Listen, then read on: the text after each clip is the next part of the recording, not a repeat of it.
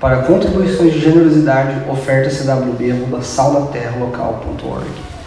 Hoje nós chegamos ao terceiro domingo do Advento, que é esse tempo de preparação, expectativa para o Natal. E o tema que a gente vai abordar hoje, como vocês viram lá na nossa arte do Instagram, é Magnificat, que é uma palavra em latim que indica o cântico de Maria. Todo mundo conhece o cântico de Maria. É essa, essa palavra aí, Magnificat, certo? A palavra em latim para traduzir isso. E isso está relatado no capítulo 1 do Evangelho de Lucas, tá bom? Inclusive, esse cântico que a gente vai falar dele hoje, ele é o primeiro dos quatro cânticos que estão sendo narrados lá no Evangelho de Lucas. Nós temos quatro cânticos lá e o cântico de Maria é o primeiro. Depois vem o cântico é, de Zacarias, depois vem o cântico dos anjos e por final nós temos o cântico de Simeão, que era um sacerdote que aguardava ansiosamente a chegada do Reino de Deus, assim como a gente está aguardando com esse tempo expectativa do Advento. Então, o panorama de onde esse cântico está sendo está colocado dentro do texto bíblico como o primeiro de quatro cânticos lá no Evangelho de Lucas, no capítulo no, no nosso de hoje, no caso, no capítulo 1. Certo? Então eu queria que você abra aí sua Bíblia é, Lucas 1, a gente vai ler do 46 ao 56. Tá bom? Lucas, Evangelho de Lucas, capítulo 1, dos versículos 46 ao 56. E você abre a sua Bíblia e permaneça com ela aberta para você ir acompanhando todo, toda a exposição. Lucas 1, do 46 ao 56. O texto diz o seguinte: Então disse Maria: Minha alma engrandece ao Senhor, e o meu espírito se alegra em Deus, meu Salvador, pois atentou para a humildade da sua serva. De agora em diante, todas as gerações me chamarão bem-aventurada, pois o poderoso fez grandes coisas em meu favor. Santo é o seu nome. A sua misericórdia estende-se aos que o temem de geração em geração. Ele realizou poderosos feitos com seu braço, dispersou os que são soberbos no mais íntimo do coração, derrubou governantes dos seus tronos, mas exaltou os humildes.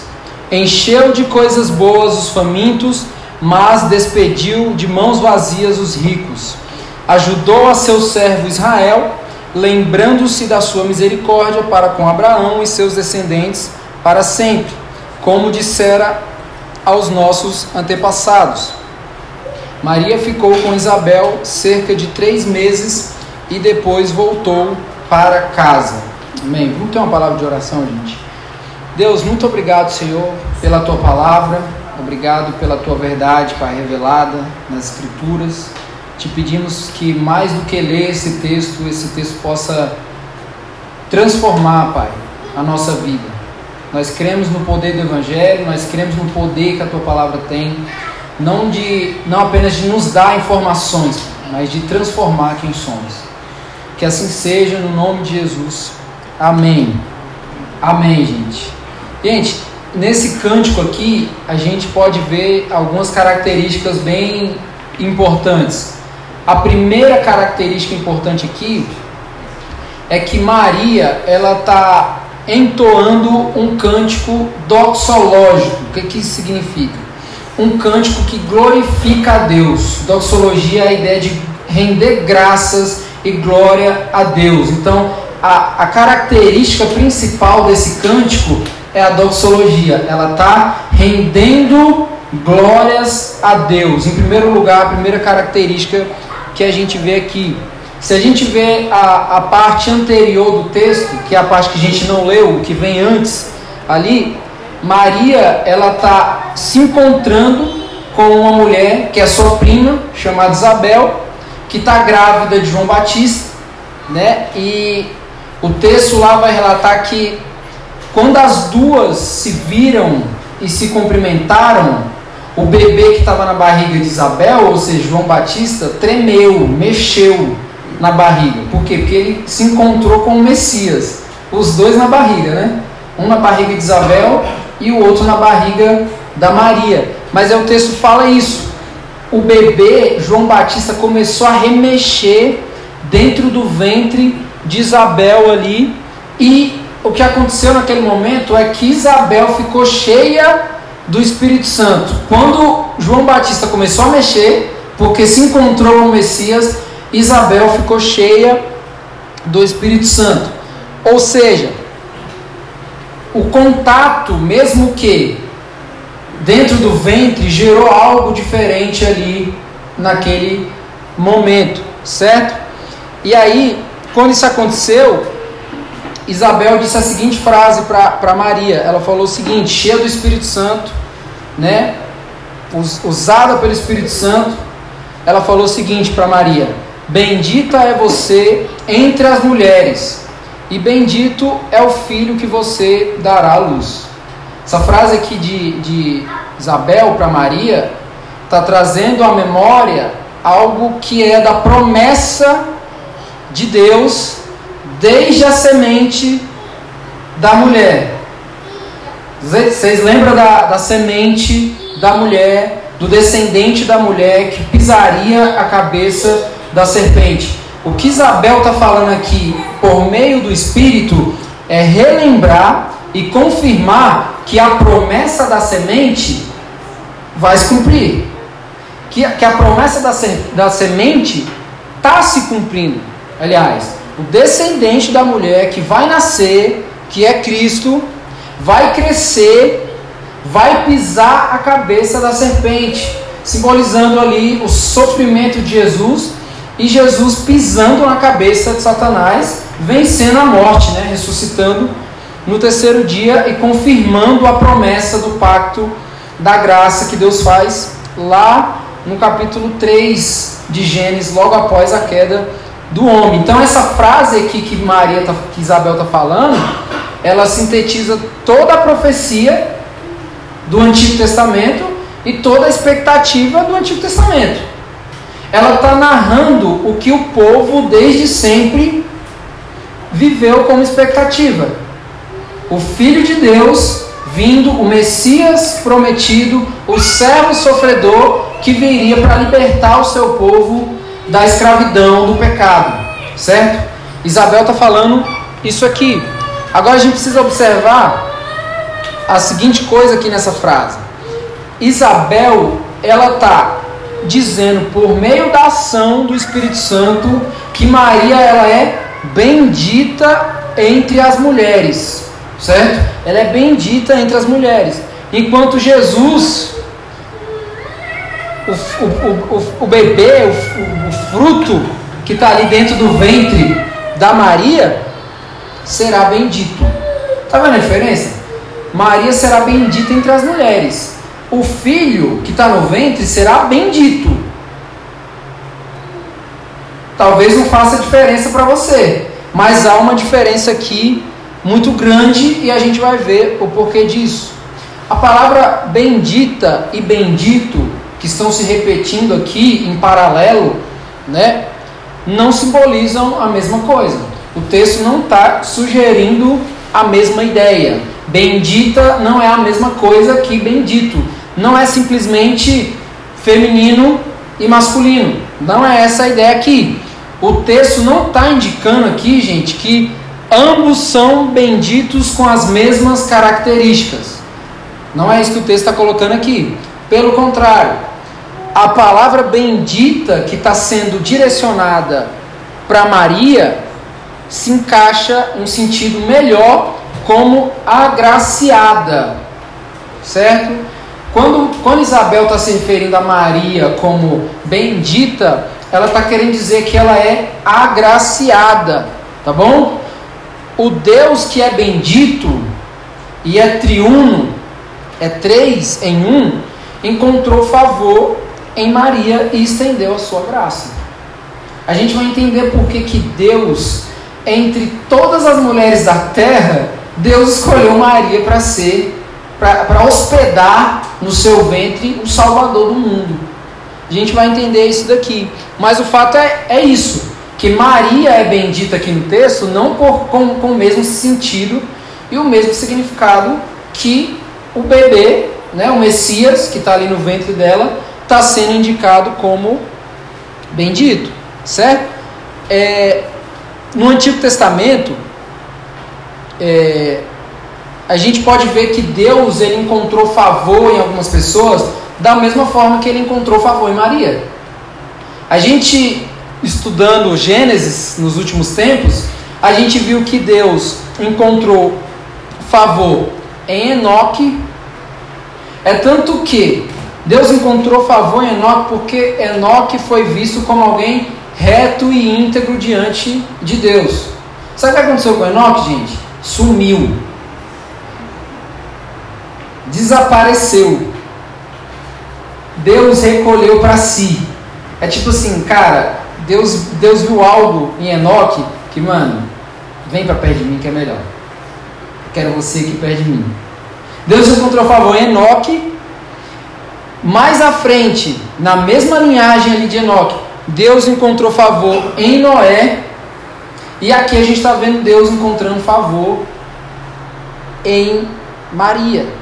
Então, Maria, ela está sendo agraciada por Deus. Deus encontrou algo de para agraciá-la.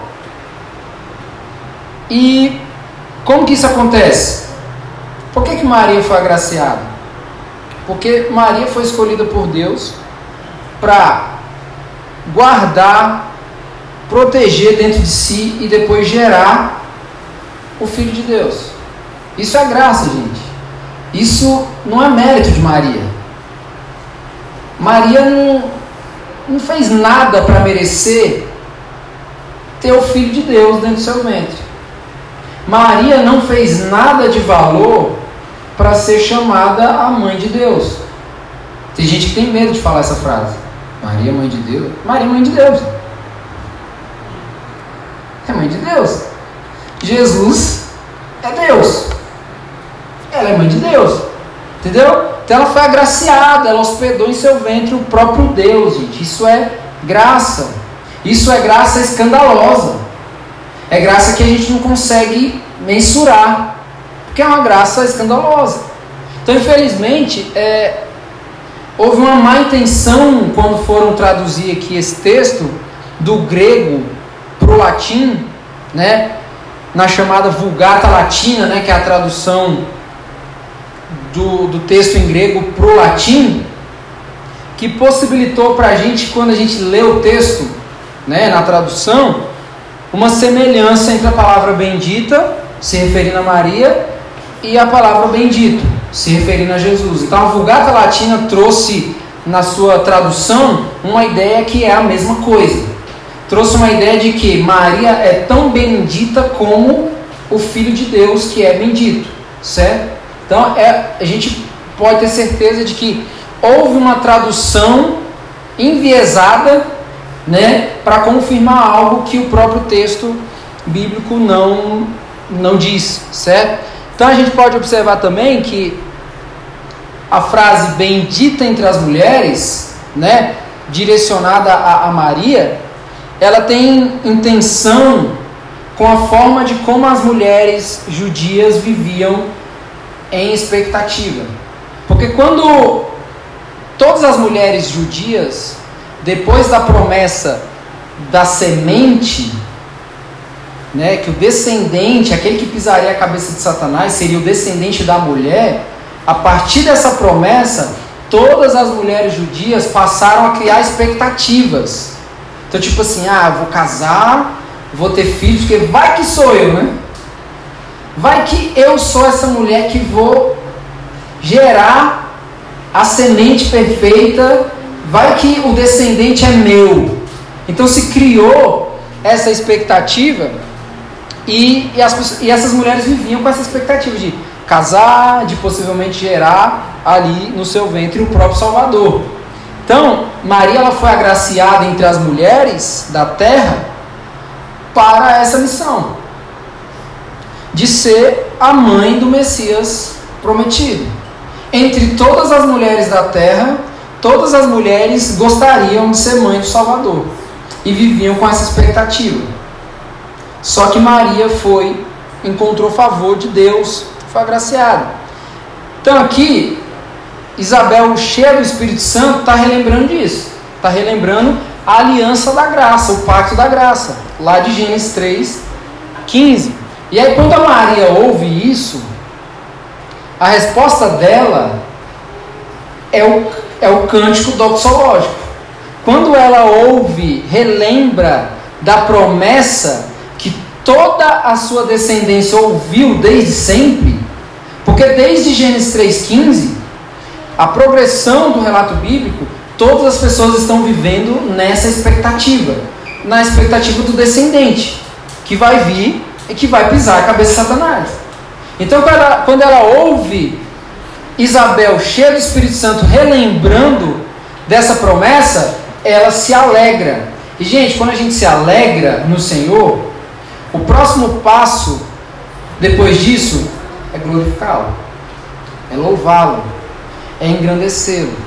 E foi isso que Maria fez aqui. A resposta dela é um cântico. Não é simplesmente uma demonstração de alegria, mas é um júbilo, é um regozijo. Ela, ela glorifica o Senhor por meio de um cântico. Olha o que, que os versículos 46 e 47 que a gente leu hoje nos, nos fala. Então disse Maria: Minha alma engrandece ao Senhor, e o meu espírito se alegra em Deus, meu Salvador. Ela começa o cântico glorificando a Deus. E aqui a gente tem um, um, o que a gente chama de paralelismo, que é uma característica dentro da poesia hebraica, que é quando o, é uma espécie de redundância proposital. É quando duas frases estão sendo faladas em sequência e que estão querendo dizer a mesma coisa.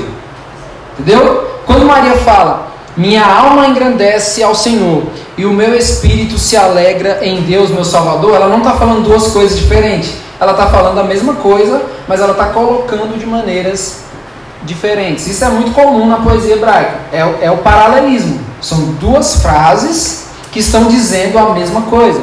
É redundância, gente.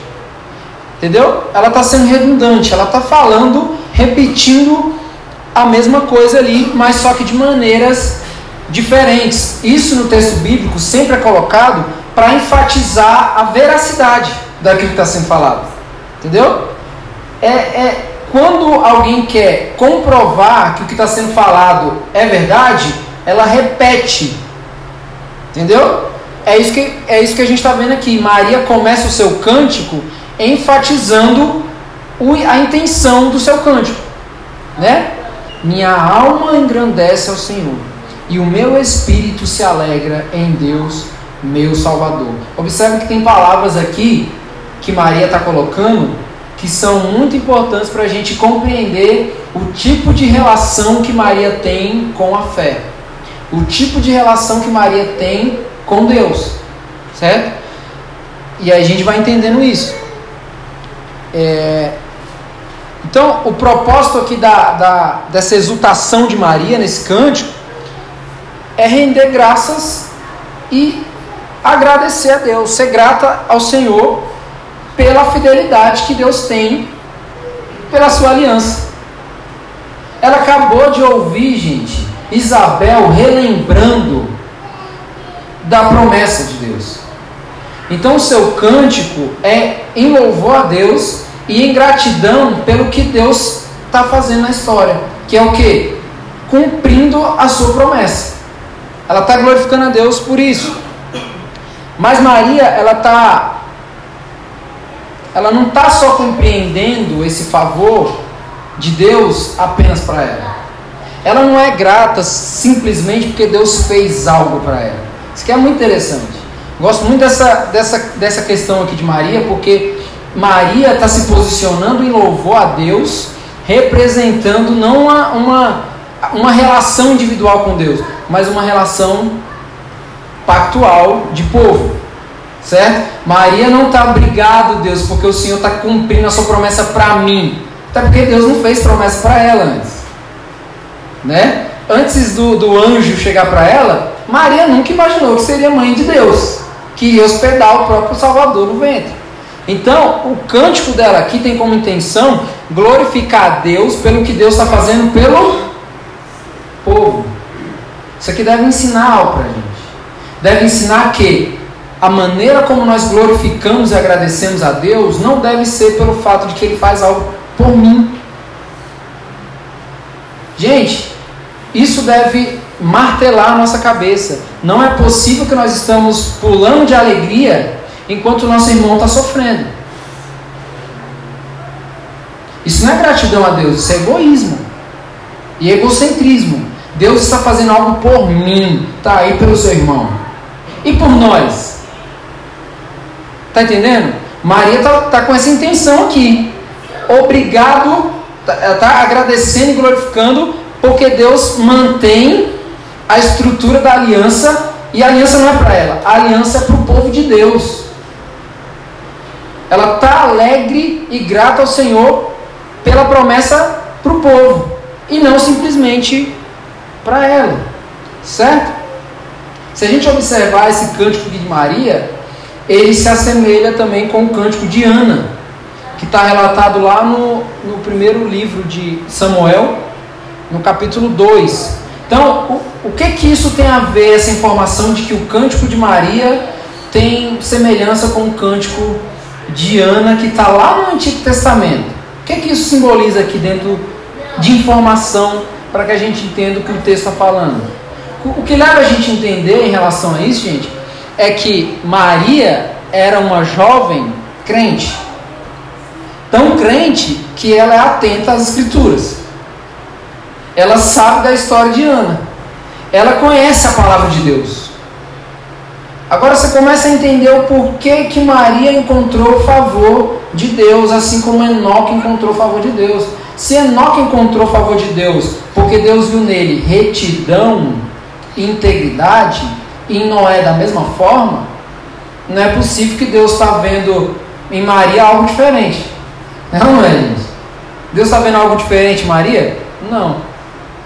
Então a gente já tem as primeiras informações que o texto bíblico não está colocando, evidentemente, mas que é muito perceptível. Maria é crente. Ela conhece o cântico de Ana e ela está agora compondo um cântico nos mesmos moldes, ou seja, ela é alguém que conhece as escrituras, é alguém que conhecedora das promessas de Deus para o seu povo. A estrutura do cântico dela demonstra isso, que ela não é alguém que chegou agora no rolê, ela é alguém que conhece o caminhar dessa aliança e das promessas de Deus para o povo. Então, o cântico doxológico aqui de Maria é para agradecer também o favor e olhar de Deus para o povo da aliança, o povo de Deus. Maria está engrandecendo a Deus por isso também. E aí, entre os versículos 48 e 55, Maria ela vai colocar no seu cântico aqui as razões pelas quais ela está engrandecendo ao Senhor, mais especificamente. Primeiro lugar, Maria engrandece ao Senhor porque Deus a contemplou na sua humildade, que está lá no versículo 48. Ela engrandeceu ao Senhor porque Deus a contemplou na sua humildade. De fato, gente, é, há uma ênfase na chamada de Deus a Maria pelas circunstâncias da vida dela, certo? Maria, primeiro, era uma menina nova, com idade nova de idade. Era uma menina pobre, era uma menina de uma região totalmente insignificante, no pé da serra. Sabe aqueles lugar que ninguém quer ir? E, e que, de fato, o que, que pode sair de bom de um lugar como aquele? Pronto, esse era mais ou menos aí o currículo da Maria. Uma menina jovem, pobre, sem visibilidade alguma, de um lugar insignificante que ninguém olhava para aquele lugar e para as pessoas daquele lugar. Aquele lugar não tinha prestígio nenhum, Maria não tinha prestígio nenhum dentro da sociedade da época, até porque, primeiro, ela era mulher, já não tinha prestígio porque era mulher, segundo, porque era jovem. O que, é que uma mulher jovem, dentro de uma cultura como da época, pode contribuir para uma sociedade? Por que, que Deus viu favor em uma mulher jovem, pobre, de um lugar insignificante, prometida em casamento com um carpinteiro, um cara de uma profissão comum, que não ia dar nada para ela além de o básico da vida? Oh, você está vendo quem é Maria, gente? Você está vendo quem é a mãe do Salvador, do mundo? Essa mulher. Essa mulher que a gente vai ali no Parolim, vai ali no seu lugar e vê de monte. E a gente nunca imagina que. Ó, ó o fogo do Espírito.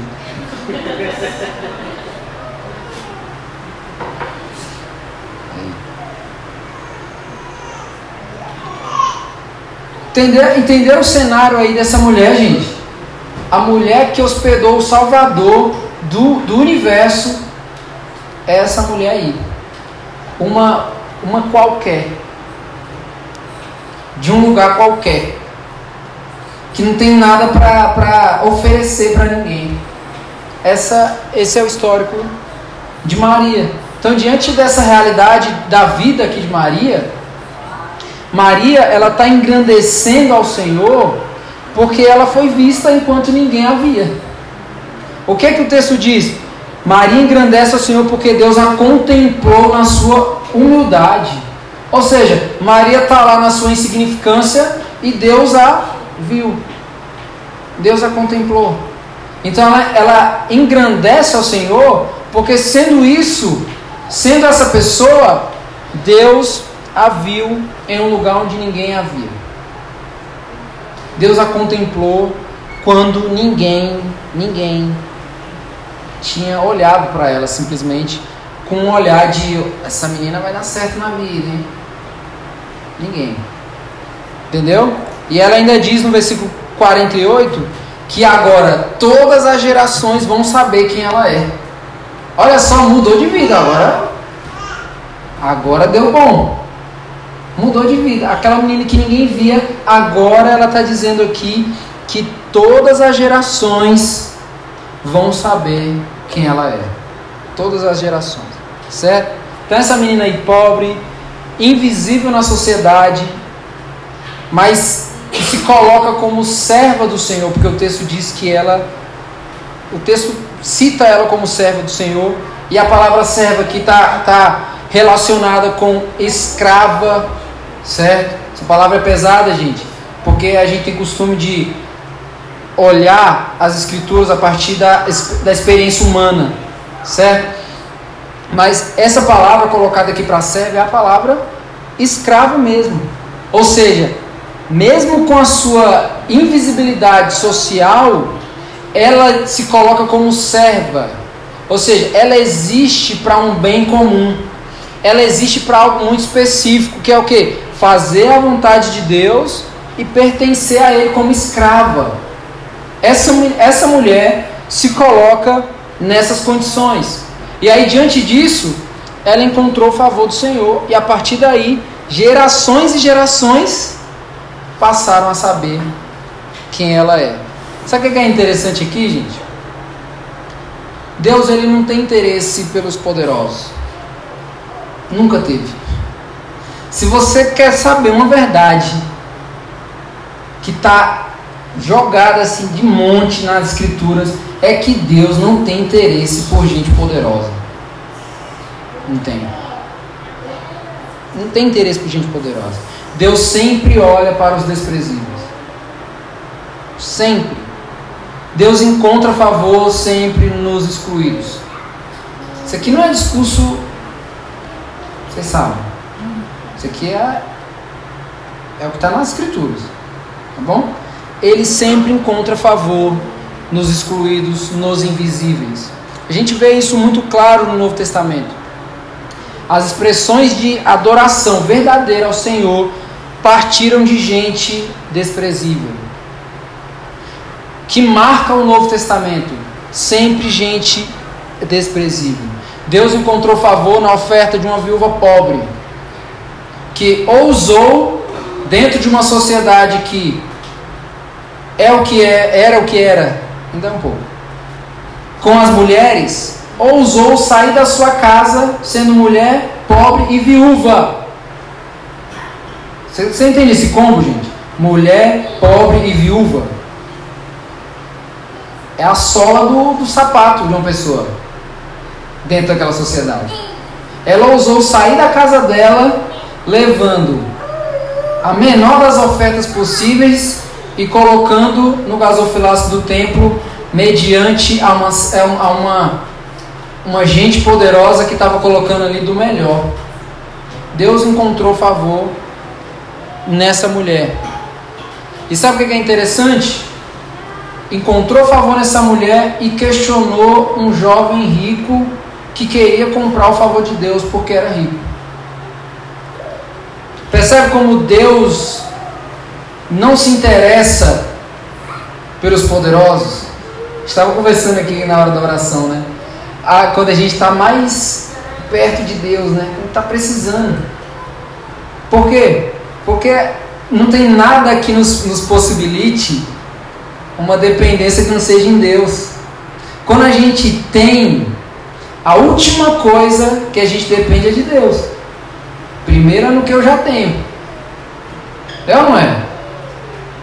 Só que quando a gente não tem, a gente não tem em que se apoiar para depender. Aí a gente vai depender de quê? De Deus. Só que Deus requer que todos nós, mesmo que tendo alguma coisa, fôssemos pobres de espírito. Que compreendesse que não somos nada e que precisamos sempre de Deus. Que a nossa conta bancária nunca vai resolver o nosso problema. Nunca. Que a gente precisa depender de um Deus de amor, de graça, que encontra favor nos desprezíveis. Encontrou favor numa mulher que não tinha nada para oferecer. Nada. Ele encontrou favor nela. Entendeu? Então, no Novo Testamento a gente vê isso a oferta da viúva pobre, né? Deus encontra favor nisso. Jesus questiona o jovem rico que queria comprar o favor dele por causa das suas riquezas. E isso nos mostra essa, essa dinâmica de como Deus se relaciona com o seu povo. Né? Então, deu para entender que o que, que Deus está fazendo na vida dessa menina?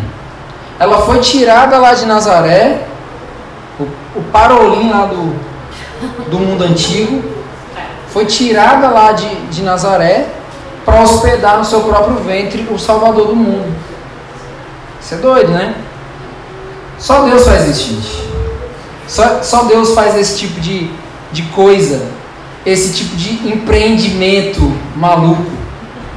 Só Deus. Coisa que é vista sem sem lógica para muitos. Só Deus que investe nesses empreendimentos que não tem tudo para dar errado. Quando a gente observa as coisas que Deus faz, a gente fica, hum, vai dar ruim. Jeremias, né? Eu, Senhor, peraí, né? Sou um menino, não sei nem falar. É você mesmo. Tipo assim, uns empreendimentos que, gente, não tem sentido aparentemente não tem sentido, vai dar ruim. Só que Deus faz. Ele que sabe. Ele faz acontecer, ele que faz esse tipo de coisa. Do mesmo jeito ele fez com Abraão, gente. Quer empreendimento mais maluco de Deus do que investir num casal de idosos para ser pai de descendência? Gente, que ideia maluca. Não é maluco? É tipo assim, eu chego com um casal de 90 anos e falo assim, olha, Vou, vou falar um negócio para vocês aqui. A partir de vocês vai surgir tanta gente que nem as estrelas do céu é igual as estrelas, não tem como contar. igual as areias do mar, não tem como contabilizar. Eu fico imaginando Abraão e Sara assim, uhum. beleza. Amém, Senhor. O Senhor está falando, né? Então, o que, que, eu, que, que eu posso questionar? É um empreendimento maluco ou não é, gente? E nós estamos aqui hoje, ó, como descendência de Abraão. Depois de séculos e séculos, como descendência de Abraão. De um casal de idosos, que aparentemente tem que colocar no asilo que já não serve para nada dentro da sociedade. Né? Deus faz isso. Deus faz empreendimentos que a gente não consegue entender, gente. Da mesma forma, Deus está fazendo aqui com Maria. É um empreendimento que, pô, mano, acho que não tem tudo para dar errado. Então, em segundo lugar, Maria engrandece ao Senhor, porque Ele é poderoso e fez grandes coisas em meu favor. Santo é o seu nome, o texto diz aí no versículo 49. Então, esse maravilhamento aqui de Maria, em direção a Deus, é indicando inclusive alguns dos atributos de Deus, né, que ela, na sua fala ali, acontece porque somente o Deus que é poderoso pode fazer uma mulher virgem ficar grávida, gente. Tá vendo por que Maria está dizendo que Deus é poderoso? Por quê? Porque Maria ficou grávida sendo virgem. Tá vendo que os empreendimentos é meio, meio maluco? Ela está dizendo: Poderoso é o Senhor que faz grandes coisas, fez grandes coisas em meu favor. Santo é o seu nome. Ela está se referindo a isso, a obra de Deus no nascimento virginal de Jesus. Né? Somente um Deus poderoso, e a palavra poderoso aqui nesse texto, gente, é a, tem o mesmo sentido da ideia do Deus poderoso que cria o cosmos, que cria o universo. O Deus poderoso que cria o universo é o Deus poderoso que faz nascer de um ventre de uma mulher virgem o Salvador do mundo. Mesma palavra aqui. E ela está reconhecendo esse atributo de Deus e fala: Santo é o seu nome. Lembrando, gente, que na primeira frase do cântico, lá na, no paralelismo que a gente falou, Maria se refere a Deus, observa lá na primeira frase do cântico, ela se refere a Deus como Senhor. Isso diz muito sobre o tipo de relação que Maria tem com Deus. Ela está se referindo a, a, a Deus como Senhor, ou seja, como Yahvé. Ela está citando, ela está reconhecendo Deus pelo nome da aliança não é simplesmente um superior, é o Deus Todo-Poderoso, aquele que é o que é. Ela está chamando Deus de Senhor, é o Yahvé, aquele que é o que é para sempre. Essa é a maneira como ela se, se, se refere a Deus ali. Gente, isso é tão poderoso, o significado dessa palavra, Senhor, que é o Yahvé, que os judeus no Antigo Testamento eles pensavam muito bem antes de pronunciar essa palavra, porque para eles eles estariam quebrando o mandamento de não falar o nome de Deus em vão. Então, quando falava de Senhor, era muito poderoso falar sobre isso. Porque não está não tá simplesmente falando de um superior, está falando do Deus e a velha. Certo? E, e, então o judeu tinha esse medo. Tinha esse medo de, pô, será que eu vou quebrar o mandamento falando o nome de Deus em vão? E Maria, ela começa, minha alma engrandece ao Senhor. Ou seja, minha alma engrandece a Yahvé, o Deus Todo-Poderoso, o Deus que é o que é para sempre. Vê o tipo de relação que Maria tem com Deus? Então, gente, Maria lá nos cafundó do Judas, que ninguém conhecia, ninguém sabia quem ela era, era uma crente. Era alguém que tinha uma vida de retidão. Por isso que Deus viu favor nela. Olha o tipo de relação que ela tem com Deus. Ela chama ele de Senhor. Isso deve pesar para a gente toda vez que a gente chama Deus de Senhor. Isso deve pesar. Pense todas as vezes que você se referir a Deus como Senhor. O que você está querendo dizer com isso? O que, que tipo de senhorio Deus tem sobre a sua vida para que você possa chamá-lo de Senhor? Maria falou aqui com o coração aberto: Minha alma engrandece ao Senhor. Ela tinha tanta certeza que ela continuou: E o meu espírito se alegra em Deus, meu Salvador. Ela continuou falando do tipo de relação que ela tinha com o próprio Deus. Certo? E ela está se maravilhando aqui em louvor e em gratidão. E aí no versículo 50, ela se refere a Deus como misericordioso. Então, mais uma vez, ela apresenta um atributo de Deus, poderoso e agora misericordioso. O que, que ela diz? A sua misericórdia estende-se aos que o temem, de geração em geração. Então, Maria está reconhecendo que o Senhor Deus é um Deus misericordioso, não só com ela, mas misericordioso com o seu povo. Porque mesmo o povo de Deus na história desobedecendo, né, reclamando, lembra do povo de Israel no, no, no deserto? Ah, se fosse para morrer de fome no deserto, era melhor ter ficado lá no Egito, sendo escravizado pelo faraó. Sofrimento por sofrimento, era melhor ter ficado lá. Então, um povo reclamão, um povo desobediente, né?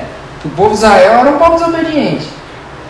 Esse povo aqui, mesmo com essa desobediência e, e, e, e tudo mais, Deus continuou mantendo a sua palavra. Deus continuou mantendo a sua aliança com esse povo. Israel continuou sendo o povo de Deus. Deus não mudou de povo. Porque, ah, vocês reclamam demais, sai agora eu vou escolher outros.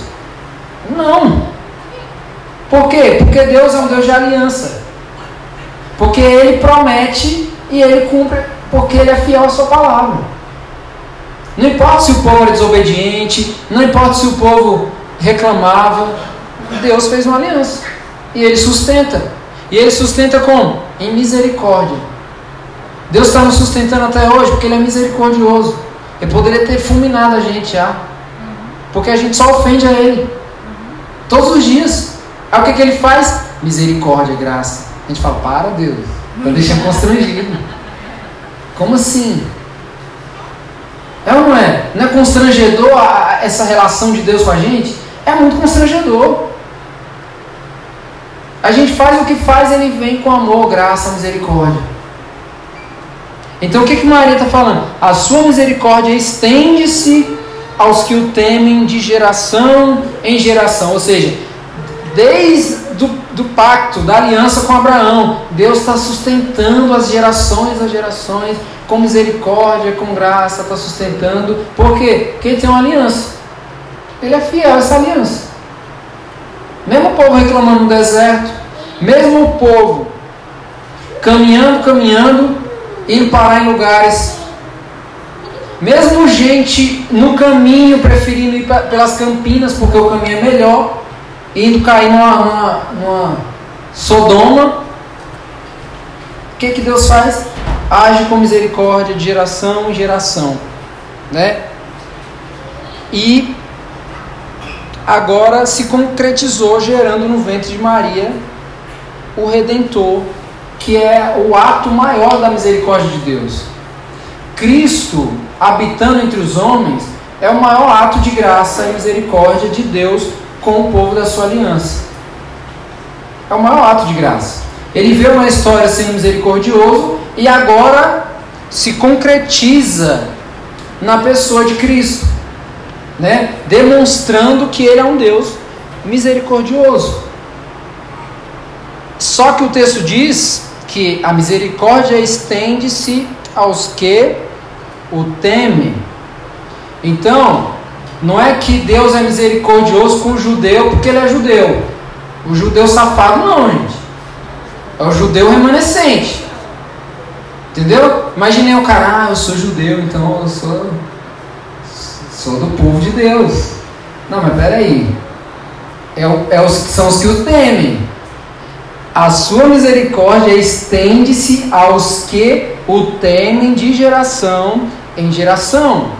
Certo? Deus está cuidando do povo? Tá, mas é os que o temem. Não é quem desviou um caminho. Não é quem se perdeu no caminho. É daqueles que estão perseverando. Né? Estão perseverando, perseverando, perseverando. Em terceiro lugar, Maria engrandece ao Senhor, porque ele agiu não apenas em seu favor, mas também em favor do seu povo, os presenteando com a vinda do Messias, que está nos versículos 51 a 55. O que, que o texto diz? Ele realizou poderosos feitos com o seu braço, dispersou os que são soberbos no mais íntimo do coração, derrubou governantes dos seus tronos, mas exaltou os humildes. Encheu de coisas boas os famintos, mas despediu de mãos vazias os ricos. Ajudou a seu servo Israel, lembrando-se da sua misericórdia para com Abraão e seus descendentes para sempre, como dissera aos nossos antepassados. Então perceba aqui que Maria ela está fazendo uma divisão nas palavras aqui entre soberbos, governantes, humildes, famintos, ricos. Ela está citando no seu cântico aqui essas características aqui. Isso aqui é importante para a gente observar, porque Maria ela está contando os feitos do Senhor. E esses feitos do Senhor contrariam as expectativas dos poderosos. Dos poderosos. Deus ele reverteu aqui o caminho das expectativas. Ele reverteu. Por quê? Porque ele dispersou os soberbos, como o texto fala, entre eles o Império Romano, que achava que ia dominar. Então Deus dispersou que a, a promessa do Messias não viria pelos poderosos, não viria pelo império, não viria pela intelectualidade dos gregos, da filosofia, não viria, mas que viria por meio de uma menina pobre, de um lugar insignificante. Isso contrariou as expectativas do império.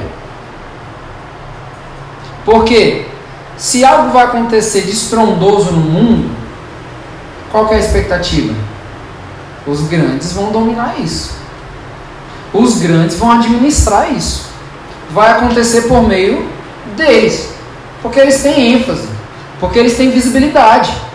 Então, se vai vir um Messias que vai resolver o problema do mundo, quem que vai dominar isso? Quem que vai administrar essa vinda? O império. Vai vir por meio de quem?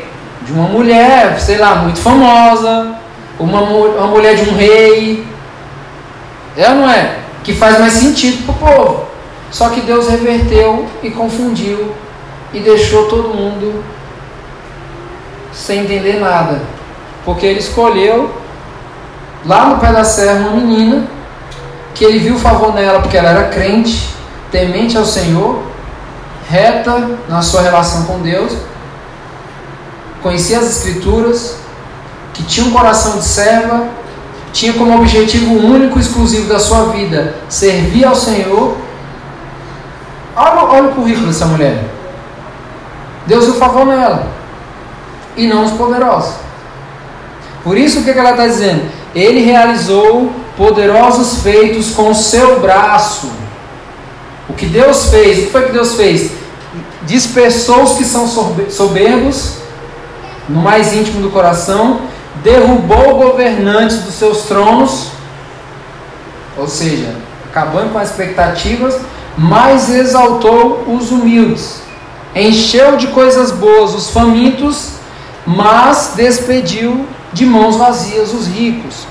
Ajudou a seu servo Israel, o povo, lembrando-se da sua misericórdia para com Abraão e seus descendentes para sempre, como disse aos nossos antepassados. Certo? É isso que a gente está tá vendo aqui. O que, que isso quer dizer para a gente? Essas expectativas de domínio e de redenção por meio desses poderosos, foram frustrados. Totalmente frustrados. Foram frustrados pela ação de Deus em escolher alguém para contrariar todas as expectativas de todo mundo. Mas uma mulher que reconhecia Deus como Senhor. Olha a diferença. Maria, mesmo com esse currículo quase zero, tinha algo de valor nela. Ela reconhecia Deus como Senhor. Ela reconhecia Deus como o Deus da aliança. E não como o Deus que, que foi gerado na expectativa humana, mas o Deus da aliança que os antepassados sempre falaram que tinham feito uma aliança e que está sustentando a aliança. Ela reconhecia Deus como esse Senhor. Então a redenção prometida para o povo de Deus não veio por meio dos grandes homens, não veio por meio do, do de pessoas com prestígio social, intelectual, a elite, não veio por meio deles. Veio por meio de uma menina pobre e invisível. Isso é, diz muito sobre o paradoxo da mensagem do Evangelho. Gente, o que para a gente parece não fazer lógica, no reino de Deus é outra história. Porque o Evangelho é esse paradoxo mesmo. É, é a ideia de que empreendimentos olhados, vistos de maneira geral, sem lógica nenhuma, são empreendimentos que vão dar certo. A ótica no Evangelho é essa ótica. Que esses empreendimentos malucos de Deus, que parecem não ter sentido para nós, são os melhores possíveis. Né? Abraão está aí para contar a história. Nós encontraremos ele na glória e falando, mano, por isso que ele é, foi considerado o pai da fé. Tem que ter muita fé. Né? Para ter mais de 90 anos e ser pai de numerosas descendências. Né? Tem que ter fé.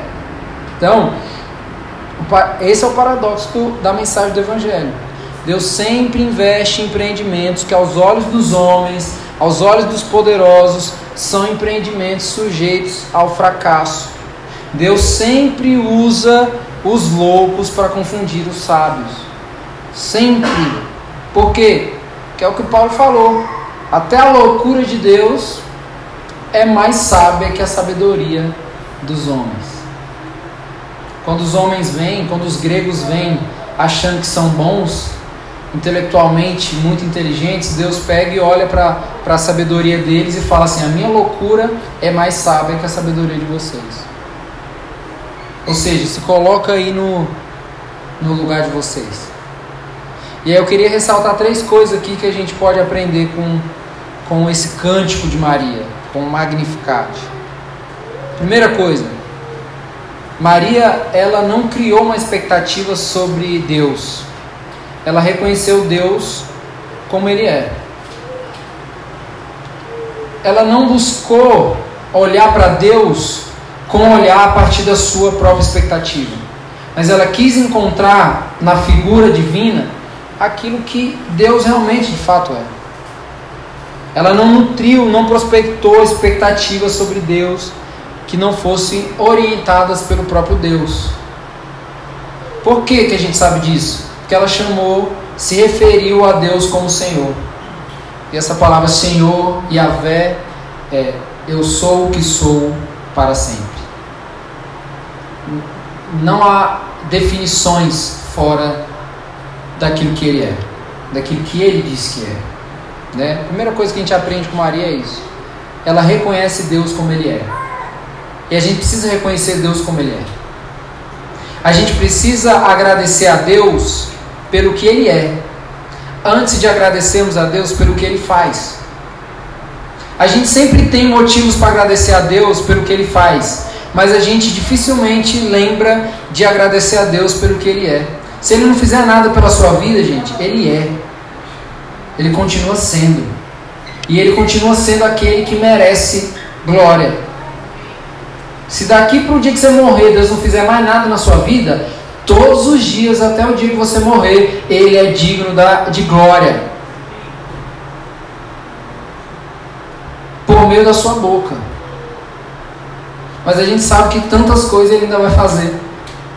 Por quê? Porque Ele é gracioso, Ele é misericordioso. E faz assim. Segunda coisa, quando Maria ela fala de alma e espírito, lá no paralelismo, nas duas primeiras frases, ela não está fazendo uma divisão do seu corpo, alma e espírito. Ela não está fazendo essa divisão. Ela está se referindo à sua própria vida, a totalidade da sua vida, vivendo em maravilhamento diante dos feitos de Deus. Ela só está sendo redundante. Ela só está enfatizando que o ser, a existência dela glorifica ao Senhor. Isso deve ensinar para a gente que a nossa vida deve glorificar o Senhor. Não é só a nossa boca que deve glorificar o Senhor, é a nossa vida, é a nossa existência, é o nosso testemunho cristão no mundo. Deve glorificar o Senhor. O que eu faço, o que eu penso, deve glorificar o Senhor. O que eu posto, o que eu falo nas entrelinhas, deve glorificar o Senhor. Toda a nossa vida deve glorificar o Senhor.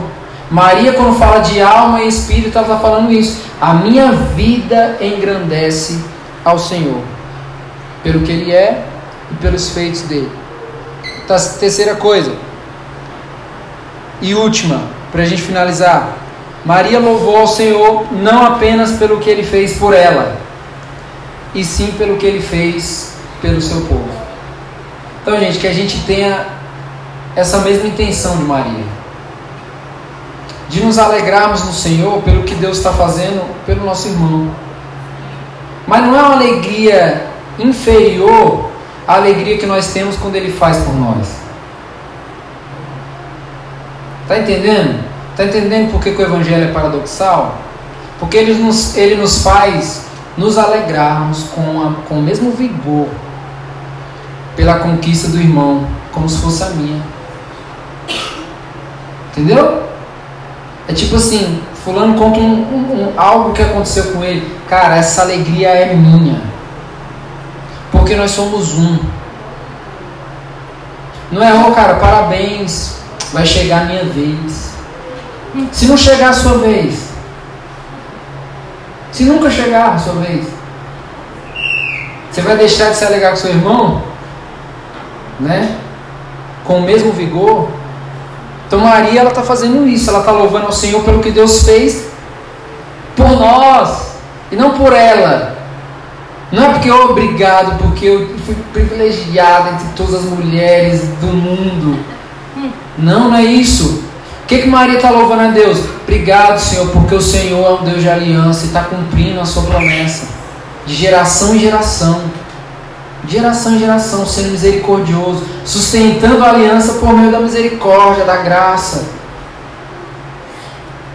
Que a gente viva uma vida no Evangelho que nos afete dessa forma, gente. Que nos afete dessa forma.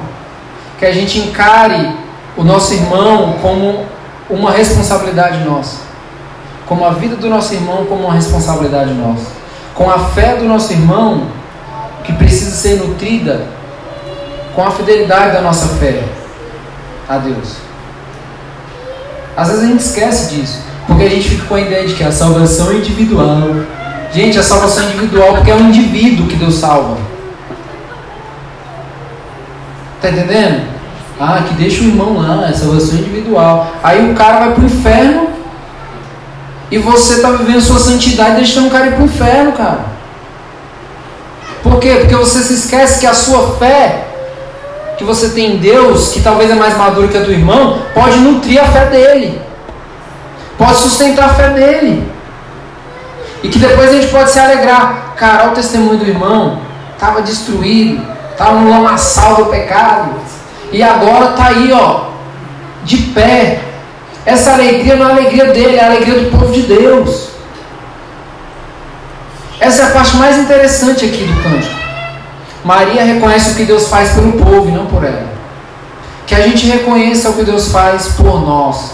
Sempre é por nós, gente. Nunca é por mim. Nunca. Nunca o Evangelho vai comunicar algo para mim, indivíduo. Até a nossa salvação, que é individual por ser no indivíduo, é para deleite comunitário familiar. Porque senão, Deus não te salvou.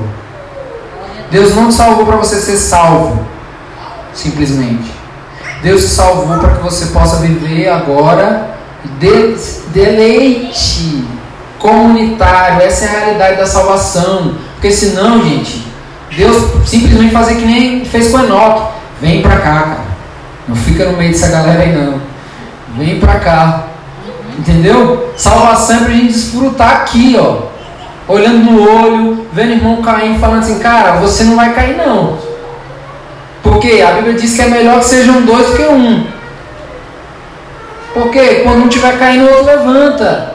Essa é a vida no Evangelho. Tá entendendo, gente? Então a gente precisa se alegrar. E a gente precisa viver uma vida no Evangelho que é o seguinte: conte o que Deus está fazendo para a gente se alegrar. Vamos se alegrar, gente, vamos se alegrar como algo nosso. Entendeu? Não vamos olhar para a conquista do irmão e, ah, legal. Mas também, né? A gente mete essa, né? Mas também trabalha três turnos. Como que não vai comprar um carro? Né? Não, não é isso, gente. Meu irmão, sua alegria é nossa, cara. Entendeu? alegria do povo de Deus. Que seja assim. Eu aprendo com essa menina pobre que hospedou Deus no ventre. Isso. Amém? Amém. Vamos orar. Baixe sua cabeça. Eu queria que você fizesse a sua oração aí, pessoal, particular, bom? Coloque diante do Senhor tudo que Ele pôde te comunicar através da sua própria palavra aqui. E se tem algo que você precisa se arrepender, que você também coloque diante do Senhor. A maior alegria que a gente pode ter quando nós assumimos os nossos pecados é a certeza que nós somos perdoados. E essa certeza a gente tem. Deus nos perdoa. Deus é um Deus de misericórdia. Deus é um Deus de graça. Às vezes a gente não quer se achegar a Deus porque a gente tem vergonha da, do, do peso da nossa culpa. Só que a gente deve lembrar que Deus habitou nesse mundo encarnado e pegou toda a nossa culpa e levou sobre ele. Viabilizou um novo caminho entre nós e o Pai. Então nunca se sinta envergonhado pela sua culpa. Nunca se sinta indigno de falar com o Pai por causa do seu pecado.